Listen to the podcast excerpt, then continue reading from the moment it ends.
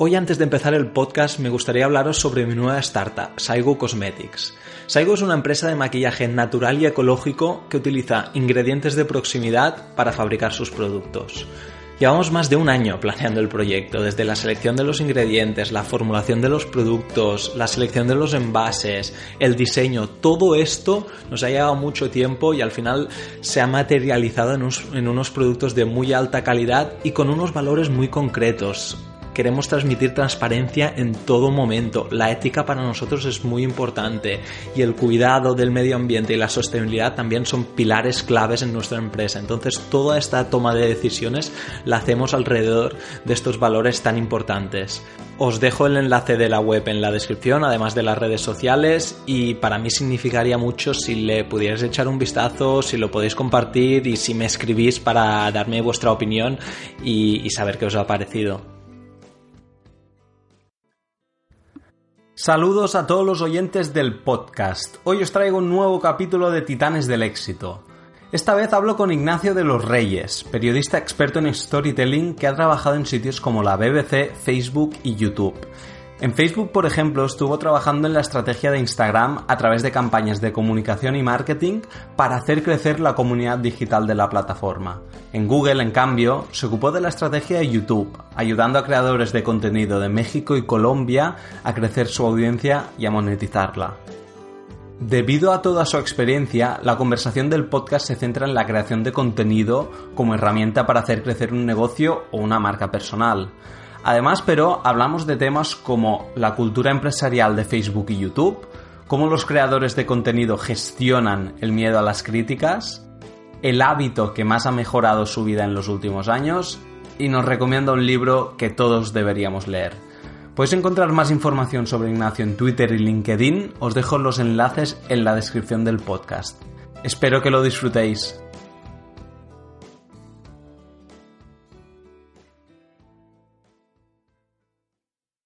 Hola Ignacio, bienvenido al podcast Titanes del Éxito. Pues eh, muchísimas gracias por haberme invitado, David. Un placer estar aquí. Genial. Ignacio, estaba repasando todo tu currículum, que la verdad uh, es, es, bastante, bastante extenso. Y, y, cuando estaba preparando la entrevista, me he quedado fascinado de varias cosas. Primero de todo, empezaste de periodista en el mundo, después te fuiste a la BBC, después a Instagram y ahora estás en YouTube. Sobre todo hay un momento ahí en la transición que me parece especialmente interesante de tu trayectoria y es cuando pasas de la BBC a, Instagram. ¿Por qué das ese cambio? Y sobre todo también me interesa la parte, el, el que te animó, ¿no? A dar ese salto. Claro, fíjate que es algo que me preguntan mucho. Yo sé que suena muy loco desde fuera y, y, quizá lo curioso es que para mí fue una transición muy natural y te cuento por qué. Cuando yo me pongo a analizar, eh, digamos, qué tienen en común todas estas cosas que yo he hecho en mi vida profesional, al final se reducen, yo te diría, a, a tres elementos, ¿no? Una es la creación de historias o el contar historias, eh, que es algo que me fascina, es lo que me da vida, es, lo, es, es mi pasión y es lo que pues quiero pensar que hago bien. La otra tiene que ver con la interacción con las audiencias, el cómo poder llegar a la gente que necesita escuchar una historia o necesita ver un contenido, sea en Instagram, en YouTube, en la televisión, en la radio o en, cualquier plataforma. Eh, y la tercera es la innovación digital. Te cuento que yo siempre creo que fui como ese bicho raro que estaba en las redacciones y me apasiona escribir, me apasiona hacer tele, me apasiona hacer radio pero también he empezado a usar mucho Instagram para mostrar el detrás de escena de cuando iba a hacer un reportaje o una entrevista a un líder político, por ejemplo. O no sé, era el típico que llegaba a la redacción y le presentaba una idea loca a mi editor de, oye, ¿por qué no esta entrevista que queremos hacer con el presidente de Uruguay? ¿Por qué no la hacemos a través de Twitter y que la gente a través de Periscope, que en aquel momento era como la gran plataforma de, de vídeo en vivo? Me acuerdo, me acuerdo, sí, sí. Eh, yo creo que es parte de la prehistoria y me siento muy viejito contándolo, pero pues en aquel momento toda una revolución, ¿no? Entonces, era como la típica persona que siempre está buscando, ok, ¿cómo podemos utilizar toda esta tecnología que tenemos eh, y que está transformando la manera en que la gente se relaciona entre ellas para fines periodísticos. Y cuando yo estuve de corresponsal en América Latina, algo que, a mí me, me, hacía sentir muy orgulloso y me divertía mucho es pues empezar a utilizar estas plataformas sociales para eh, contar historias, para hacer coberturas de noticias de última hora, fueran, no sé, campañas presidenciales, desastres naturales, crisis económicas, eventos deportivos, es decir, cómo podemos contar la audiencia donde la audiencia está. Eh, y es por eso que para mí, cuando se me ofreció la posibilidad de entrar en Instagram, además en un rol eh, en aquel momento muy editorial, porque básicamente mi trabajo era dirigir al equipo que estaba detrás de las cuentas oficiales de Instagram en, español y en portugués. Eh, para mí fue una transición natural porque me permitía, de nuevo, crear y contar historias llegando a una audiencia en una plataforma distinta, pero que pues esto fue en 2016, justo en pleno auge, cuando fue como el gran estallido de Instagram, y que aparte eh, se alineaba mucho con algo que me interesaba, y esta parte de innovación digital en medios de comunicación. Yo quería estar donde se estaba fraguando esta revolución en la manera en que la gente crea contenido y consume contenido, ¿no? Y, para mí el periodismo siempre va a ser una vocación y va a ser algo que siempre quiero hacer, pero yo he aprendido muchísimo entendiendo cómo trabajan estas empresas tecnológicas, cómo innovan en sus productos, cómo piensan a la hora de desarrollar eh, como features o plataformas para contar historias y es algo que he aplicado mucho en, eh, en mi vida como generador de contenido también. Entonces, para no hacerte el cuento demasiado largo, sé que suena muy, muy importante desde fuera ese cambio, pero para mí fue una transición natural en el sentido de que me permitió seguir contando historias, me permitió seguir creando y construyendo audiencias, en este caso digitales, y me permitía seguir aprendiendo en cuanto a innovación digital. Claro, es que hay una parte central de todo esto que estamos hablando, que es la creación de contenido. Hace años solo estaba, solo hacían los medios de comunicación, ¿verdad? O sea, creaban las historias, creaban el, contenido y poco a poco se ha ido haciendo, bueno, no la transición porque lo hacen tanto medios como las empresas. A mí me parece pero básico en todas las estrategias de cualquier empresa, da igual lo que hagas, que se cree contenido, ya sea en audio, en vídeo, en texto, preferentemente los tres formatos, pero para mí es primordial. ¿Tú también lo ves así, que la creación de contenido ayuda al crecimiento de una empresa? Totalmente. Es que algo que a mí me parece fascinante es que nunca hemos vivido en una época donde tengamos tanta cantidad de contenido por todos lados y de todo tipo, ¿no? Tan diversa. Y cuando hablo de contenido, te, no sé, te estoy hablando desde un contenido más profesional a cualquier información que nos está llegando por estímulos. Eh, justo el otro día estaba leyendo un artículo en, la revista Forbes donde entrevistaban a una consultora en, en, comunicación y ella asesoraba mucho a las empresas que, como dices tú, ¿no? Están encontrando esta necesidad de que tienen que llegar a la gente pero no saben cómo y lo hacen a través del contenido.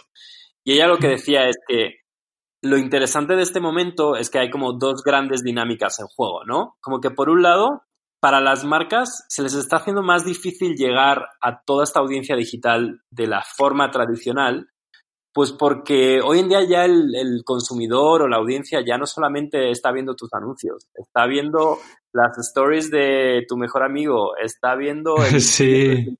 favorito, está viendo los tweets de la última hora del periodista que sí, o sea, hay tal cantidad de información y a veces tal cantidad de ruido que es muy difícil para, para, las marcas, instituciones y hasta medios de comunicación a veces el llegar a la audiencia que quieren. Y aparte se da también el fenómeno de que pues hoy en día ya la gente no se compra cualquier cosa o no se cree cualquier cosa, ¿no? Sobre todo en el hmm. mundo digital todos somos expertos en YouTube, Instagram, Facebook, Twitter, Snapchat. Es decir, como lo usamos en nuestra vida diaria para hablar con amigos, familia, ya no nos vale cualquier mensaje, ya no nos vale cualquier contenido de medio de comunicación o de marca o de institución. Entonces, es verdad que hay una dinámica interesante donde más que nunca hay una necesidad para todas estas marcas, y cuando hablo de marca es súper genérico, desde un producto comercial a, una, un gobierno que quieren llegar a esa gente pero no saben cómo hacerlo, ¿no? Y es interesante ver también cómo, sobre todo en Estados Unidos, pero está empezando a surgir en otros lugares, muchas instituciones y marcas están empezando a contratar a periodistas que, digamos, traen como ese rigor necesario de desarrollar una voz creíble o una historia creíble eh, que pueda resonar con la audiencia y que no se vea como algo falso o comercial, sino que de verdad enseñes a las marcas a contar, mira, esta es mi historia como institución o como ONG o como partido político o como marca, estos son mis valores y así te lo quiero contar. Y, por eso pues estamos viendo que surgen podcasts, están surgiendo publicaciones digitales, están surgiendo colaboraciones con creadores de YouTube. Eh, creo que es un gran momento eh, para estar fascinado con el contenido. Totalmente, totalmente de acuerdo. Y al final todo se reduce a, aportar valor, ¿verdad? al usuario. Y hemos hablado antes un poquito, bueno, te, he comentado los formatos que, hay, ¿no? El audio, el vídeo y el texto. Tú si tuvieras que elegir un formato hoy, en junio de 2019, ¿qué formato elegirías de los tres? Mira, sé que probablemente es la respuesta más decepcionante del mundo y no sé si es la que esperas. Pero yo algo que le digo mucho cuando yo ahora mismo trabajo mucho con creadores de contenido de, YouTube, pero pues en el pasado también, o tanto como periodista o en Instagram, mucha gente se me acercaba, ¿no? En talleres o conferencias y me decían, oye, ¿qué tengo que hacer? ¿Tengo que hacer vídeos largos? ¿Tengo que hacer stories? ¿Tengo que hacer texto en una web? Y pues quizás es muy radical, pero para mí lo importante no es el formato, para mí lo importante es la historia. Y puede resultar muy, muy obvio, eh, pero es lo más complejo, es el identificar cuál es la historia que quieres contar y que a ti te hace diferente al resto como, como creador de contenido. ¿Por qué? Porque creo que es muy fácil caer en la tentación de, ah, ahora todo el mundo está haciendo vídeo, vamos a hacer vídeo. O ahora surge un nuevo producto, una nueva plataforma, vamos a hacer todo ahí. Y para mí es mucho más clave, especialmente para periodistas o para gente cuyo modo de vida y, pues su negocio depende del contenido, es pensar muy bien cuál es tu estrategia de contenido. Y como consecuencia de una buena estrategia de contenido, va a llegar el éxito en diferentes plataformas. Eh, te pongo un ejemplo específico. Si yo ahora mismo estuviera en la redacción de un medio de comunicación, eh, primero pensaría, ok, ¿cuál es la buena historia que yo tengo? Asegurarme que cumple con mis estándares editoriales, etcétera, y hacerme la pregunta, ¿cuál es la mejor forma de contar esta historia? Y a veces la respuesta va a ser, pues sabes qué, un podcast. ¿No? Quizá es una serie en la que no tenemos tantos elementos visuales, pero hay un potencial brutal de enganchar a la gente con una historia que les va a dejar en suspense en el último momento del podcast para que vean el siguiente. O a lo mejor resulta que la mejor forma de contar esa historia porque tiene un carácter humano tan fuerte es a través de vídeo, ¿no? Y dices, bueno, pues voy a hacer una serie en YouTube o a lo mejor es supervivencial y lo que te interesa es llevar a la audiencia al lugar donde está el periodista en mitad de una manifestación gigante y a lo mejor quieres hacer un directo, un vivo. ¿Sabes? Entonces, creo que es muy complejo porque estamos muy educados eh, en pensar, está el periodismo eh, impreso, está el periodismo de radio, está el periodismo de tele, y todos nos volvíamos expertos en ese tipo de periodismo. Y por eso cuando nos sacaban de ese, de ese lado nos descolocaba un poco. Y creo que la clave ahora más bien es hacerse la pregunta de, nos tenemos que hacer expertos en contar historias y en estar innovando constantemente y ser capaces de adaptar esa historia a todos los formatos. Sí, y cuando hablamos de, tener una buena historia, parece muy sencillo en el sentido de, yo lo he escuchado como mucho, ¿no? Lo importante es el contenido, contenido de calidad, una buena historia, storytelling y demás. Pero si te paras a analizar realmente que hay detrás de esto, hay detrás una ejecución brutal. Es muy, muy, muy difícil crear una buena historia y necesitas expertos. Yo de lo que más contento estoy ah, con los cambios de algoritmo de Facebook es que todas las historias que no aportan valor real han quedado atrás. O sea, ahora sí que realmente si no aportas un valor descomunal a, tu audiencia, no vas a salir en Facebook, no vas a salir en YouTube, en todos esos sitios. Entonces, ah, va un poco por ahí, ¿no? O sea, contenido de calidad, pero que también la audiencia sea consciente de lo difícil que es y de los uh, de la capacidad uh, y de la calidad humana que, que se requiere para, para, ejecutarlo. Sí, yo creo que otra pregunta también es, estamos en este debate en el que estamos intentando definir qué es contenido de calidad, porque de nuevo, contenido de calidad es algo que técnicamente esté muy bien hecho o contenido de calidad es que las personas que lo estén elaborando, no sé, tengan cierta experiencia o tengan tal equipo detrás. Yo creo que el momento interesante ahora, y, y no digo que sea fácil, es muy complejo, pero es muy interesante, es que se están planteando todas estas preguntas y se están poniendo sobre la mesa en industrias que están cambiando radicalmente, como puede ser la industria del periodismo y los medios eh, noticiosos, la industria del marketing digital, la industria del entretenimiento. Es decir, todos nos estamos haciendo las mismas preguntas, que es cómo creo contenido de calidad, cómo creo contenido eh, que llega a una audiencia muy acostumbrada a esa sobredosis de información, cómo utilizo la tecnología en, en, mi favor y cómo me adelanto a las tendencias. Y de nuevo, creo que no hay respuestas sencillas para mí, si acaso algo que yo me he dado cuenta, una de las claves, pero de nuevo no creo que sea una respuesta así como lapidaria, es que en lugar de estar persiguiendo los cambios y, decir, bueno, de repente ahora vamos a adaptar y vamos a hacer todos podcasts o todos vamos a abrir cuentas en X nueva plataforma, para mí esto es algo que veo mucho con los, los que están estudiando periodismo, comunicación, marketing hoy en día y cuando me preguntan creo que lo importante es formar a personas que tengan esa cultura de innovación desde el día uno, ¿no? Y que no seamos mm. profesionales que vayamos como reaccionando a los cambios en la tecnología, sino que seamos personas que identifiquemos la oportunidad de contar estas historias con valor con estos cambios. Porque hay una realidad que yo creo que es muy clara y es que la tecnología y los cambios de formato va mucho más rápido de lo que nosotros podemos reaccionar a ellos, ¿no? Entonces, yo creo que quien va a tener éxito en este mundo es aquel que, en lugar de reaccionar, eh, es capaz de poner la historia en el centro de todo y, y adaptarla a, a, lo que venga, ¿no? Y, y, al final un buen periodista es un buen periodista, haga tele, radio, online eh, y lo mismo con un buen creador de contenido. Creo que debe tener claro cuáles son las cosas que hacen que generes interacción, que haya conexión humana, etcétera, y el formato viene después. Genial, genial. Estoy de acuerdo. Tú que estás, Ignacio, en constante contacto con, con creadores de, de contenido, ¿qué, ¿qué, consejos le darías a alguien que quiere crear y empezar su marca personal y realmente está interesado en crear una comunidad de usuarios fieles a su contenido? Mira, yo el primer consejo sé que es muy básico, pero mira a personas que tú admires y que sientas que lo están haciendo bien y aprende de lo que están haciendo, ¿no? Creo que, de nuevo, nadie tiene una receta mágica para tener éxito en o YouTube o Instagram o en, o en otras plataformas.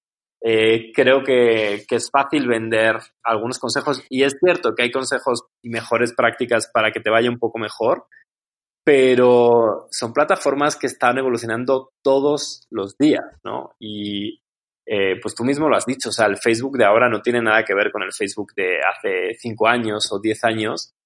Y creo que es importante ser humilde y ver cómo otras personas lo están haciendo, ¿no? Como observar y, y aprender. Y también déjate ayudar. Eh, creo que uno de los grandes errores eh, es el ser soberbio y decir, ah, yo tengo todas las respuestas y yo voy a hacer mi contenido y yo voy a editarlo y yo voy a hacerme difusión y yo voy a hacer todo. Y honestamente todavía no he encontrado a alguien que sea excelente en todas estas eh, como eh, artes, ¿no? De la creación de contenido. Y pues algo muy bueno que está ocurriendo ahora es que están surgiendo profesiones nuevas y, y profesionales nuevos que te pueden ayudar con temas como edición o con temas como eh, construir una voz para tu marca. Es decir, déjate ayudar. Estamos en un hmm. periodo en que, si bien creo que la crisis económica y, y, como la irrupción de las nuevas tecnologías nos ha sacado a todos mucho de, de onda y de nuestro lugar de confort, eh, y es fácil sentirse perdido a veces. Nunca antes han existido tantas personas que tienen experiencia en, eh, en este tipo de, industrias, ¿no? Y donde todos estamos aprendiendo juntos. Entonces, dejarse ayudar. Y, y de nuevo, comunidad, tú lo mencionaste. Creo que una de las claves es escuchar qué es lo que la gente quiere ver o leer o escuchar de ti, interactuar con ellos, ser humilde y no tener miedo a preguntarles, oye, ¿te está gustando esto que estoy haciendo? Si no, dímelo, ayúdame, dame feedback. Eh, apóyame para que pueda mejorar. Y eso es algo que, que da miedo, ¿no? Porque cuando uno se expone a la crítica, pues puede ser muy buena y qué feliz, pero también puede ser mala, nos puede dar inseguridad.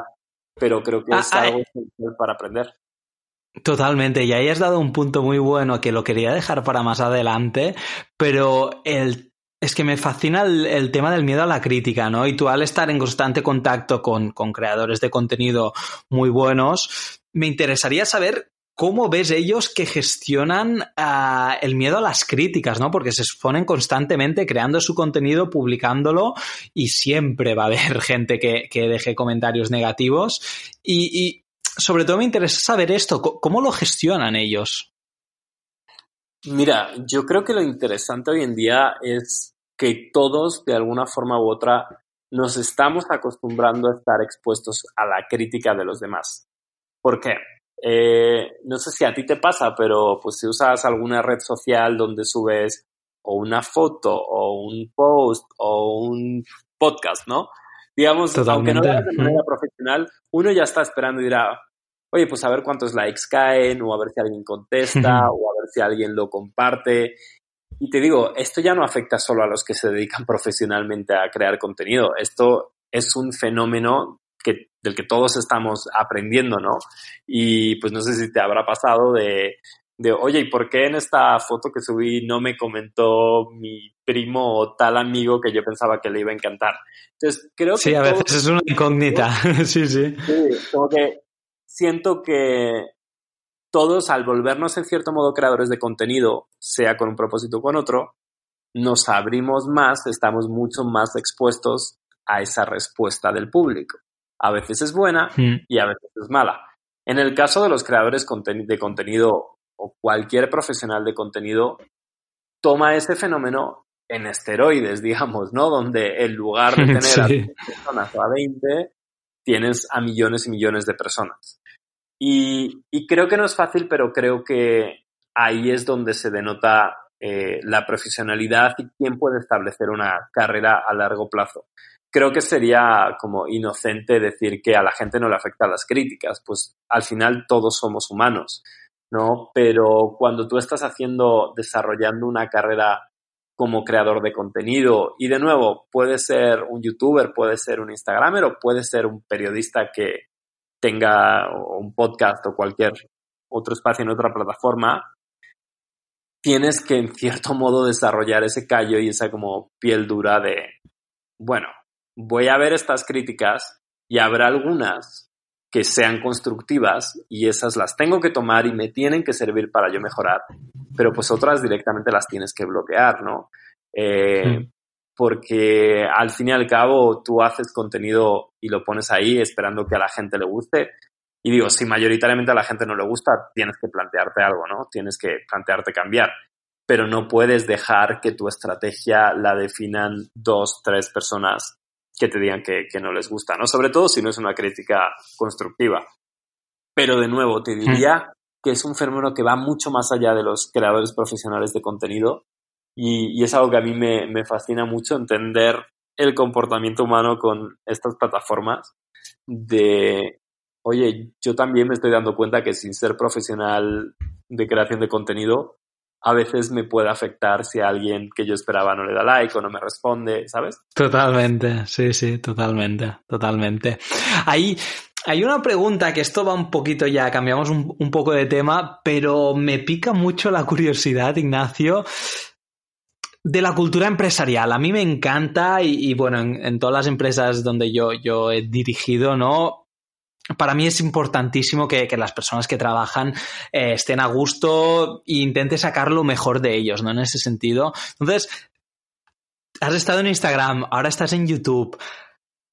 ¿Qué, qué has visto? O sea, es, ¿qué has visto en esa cultura? ¿Hay algo muy diferente? Uh, ¿qué, ¿qué, hacen, no? Diferente de, de las empresas corrientes. Eh, mira, es interesante porque creo que, que, desde fuera a veces uno piensa que es algo radicalmente distinto y es verdad que hay que muchas cosas que las hacen especiales, pero cuando uno está dentro como se mueven tan rápido y quizá esto es una de las características, casi que no tienes tiempo para reflexionar, oye, ¿y qué es lo que la hace tan diferente? Pero quizá para mí eh, el mayor cambio en cuanto a cultura empresarial de pasar del periodismo y de BBC, que es una empresa que tiene décadas y décadas y, y es como, como un legacy media, ¿no? Que se le llama, como estos medios de comunicación que llevan toda la vida y que tienen credibilidad, pero pues es una empresa pública que obviamente no se rige por fines comerciales, sino editoriales. Eh, y luego el salto a, a, compañías tecnológicas, fuera Instagram, fuera YouTube. Quizá el cambio más grande es, por un lado, eh, uno piensa que las empresas tecnológicas hay dinero por todas partes y, y, y, digamos, tiene recursos ilimitados. Y en realidad algo que te das cuenta es como intentan conservar esta mentalidad de startup, ¿no? Donde, uh -huh.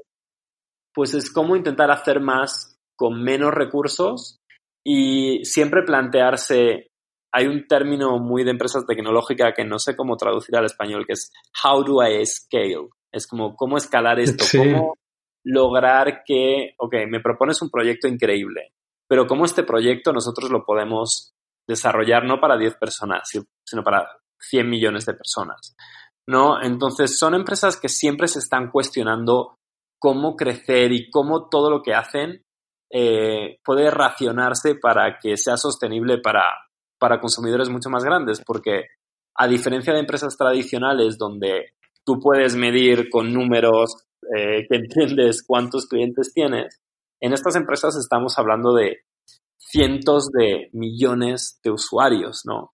Entonces no puedes desarrollar un producto que solo le sirva a un millón, tienes que desarrollar productos que le sirvan a 100 millones. Y eso te exige claro, un sí, cambio sí. de mentalidad muy grande. Yo estaba muy acostumbrado a eh, pues en el mundo del periodismo, si tú tienes una historia que tienes que contar, esa historia tiene un comienzo, un desarrollo y un fin, ¿no? Y te puede llevar más tiempo o menos el contar la historia y editar el video o, o hacer la cobertura, pero digamos, tiene un fin. En las empresas tecnológicas lo que tú te das cuenta es que desarrollas un producto, un proyecto que lo pones ahí, pero que luego el proyecto no es tuyo, es qué hace la gente con ese producto o con esa plataforma.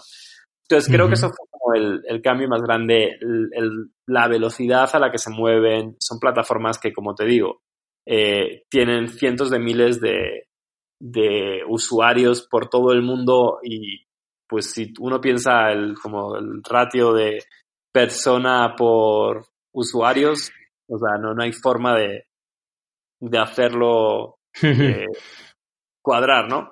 Eh, sí, sí, sí, sí, sí, Son empresas que, que digo, yo por suerte siempre me tocó trabajar en lugares donde había mucha discusión interna, ¿no? Pero son empresas donde se favorece mucho el intercambio de puntos de vista, eh, no existe la horizontalidad, ¿no? O mejor dicho, perdón, la verticalidad de, de la jerarquía de tú eres mejor que porque tienes un despacho más grande o porque llevas más años.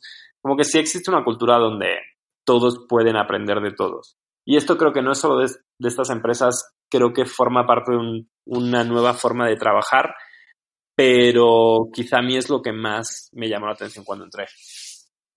Ahora entramos en, la última parte ya, ¿vale? Del podcast, Ignacio. Un par de cositas. Uh, una pregunta que suelo hacer en mis podcasts y que me gusta mucho. En los últimos cinco años, ¿qué hábito o creencia crees que más ha mejorado tu vida? Creo que el identificar mejor las oportunidades de conectar con otras personas. Es decir, networking de toda la vida, ¿no? Sí, eh, sí. Creo que cuando cuanto más tiempo pasa uno haciendo un trabajo o en el ámbito profesional, se da más cuenta del valor que tienen todas esas redes de contactos, ¿no? Y, no redes como utilitarias de, ah, bueno, te busco en un año cuando me hagas falta. No, la importancia de, de mantener el contacto, de debatir ideas, de incubar proyectos juntos. Creo que eso es algo que a mí me ha servido mucho. ¿Por qué? Porque eh, quizá yo viniendo del ámbito del periodismo, donde yo tampoco es que estuviera especializado en algo, o sea, mi especialidad era periodismo internacional, era contar historias, sea de la temática que fuera, eh, historias de un país o de una región y hacerlas interesantes para una audiencia global. Entonces, un día estaba cubriendo un mundial de fútbol y al día siguiente estaba cubriendo un terremoto, ¿no? Y eso pues hace que conectes con mucha gente de muchos ámbitos, muchos puntos de vista. Es como una diversidad que a mí me ha enriquecido mucho. Eh, y que es algo que yo aplico en el día a día en, mi profesión actual, ¿no? En mi trabajo actual. ¿Por qué? Porque de nuevo, uno nunca sabe si para apoyar a un creador de contenido necesitas brindarle un coach en eh, hablar en público o cómo eh, hacer un guion de televisión para que ellos puedan desarrollar sus series en video de, YouTube, ¿no? Eh, y pues sin esa red de personas que saben todo lo que tú desconoces, no podría hacerlo. Y, es, creo que un hábito, porque a veces es más fácil como que te gane la pereza y digas, no, sabes que no, no tengo ganas como de irme a tomar un café con tal persona, mejor quedo en casa viendo un tele. Por eso creo que es un hábito que uno tiene que ejercitar, porque es lo que no solo te abre puertas, sino también te hace salirte de tu zona de confort y ver el mundo desde una perspectiva distinta. Genial, genial. Y para cerrar ya un poquito esta conversación, Recomendaciones de libros. Suelo eh, muchas veces cambio la temática de las recomendaciones. En este caso, yo creo que nos puedes recomendar libros igual más enfocados a, la creación de contenido o no, pero bueno, sobre todo libros que, te hayan influido a ti muy, muy positivamente. Pues mira, te cuento, yo creo que más de generación de contenido. Algo que a mí me ha motivado mucho últimamente. Me leí un libro que acabo de terminar que se llama The Job, el, el trabajo, ¿no? El empleo eh, que es una periodista, ella se llama eh, Ellen Ruppel, eh, es estadounidense, y es una periodista que siempre ha cubierto temas de, como de empleo en, en medios estadounidenses. Y algo que me pareció muy interesante, ella reflexiona mucho sobre el futuro del concepto de trabajo en un periodo de, de, cambio radical. ¿Y por qué me interesó mucho este libro? Porque por un lado yo me sentí muy identificado en el sentido de que lo que yo hago no tiene nada que ver con lo que hacía hace 10 años, porque hace 10 años no existía el puesto, el, como el, sí, como la vacante, digamos, o el tipo de trabajo que yo hago ahora. Y me hizo mucho reflexionar sobre, bueno, es muy probable que el trabajo que yo quiera hacer en 10 años todavía ni exista, ¿no? Entonces, ella reflexiona mucho sobre el impacto que la tecnología está teniendo en el mundo del trabajo, eh, hace como muchas entrevistas a, diferentes personas, pero digamos, la idea con la que yo me quedé y es como algo por lo que recomendaría este libro, es porque te hace cuestionarte mucho a ti mismo cuál es el valor que yo aporto al mercado de trabajo y sobre todo qué es lo que yo quiero hacer, ¿no? ¿Qué es lo que me apasiona y qué es lo que tengo que hacer para llegar al lugar donde quiero estar, con la advertencia de que quizá ese lugar donde quiero estar todavía no se ha inventado. Mm. Perfecto, pues me lo apunto porque no, lo he leído y, suena muy interesante, la verdad. Pues Ignacio, gracias de verdad por, por, hacer este podcast, por compartir toda esta información que has compartido con nosotros, que creo que puede ser súper útil para mucha gente. Así que nada, te deseo muchísima suerte en todos tus proyectos y seguiremos en contacto. Pues muchísimas gracias David, un placer y aquí estamos para todo lo que necesites. Y hasta aquí el podcast de hoy. Espero que os haya gustado. Mi objetivo es aportaros el máximo valor posible, así que si hay algo que no os haya quedado claro, estaré encantado de hablar con vosotros y de extenderme en la explicación. Un fuerte abrazo a todos y a todas.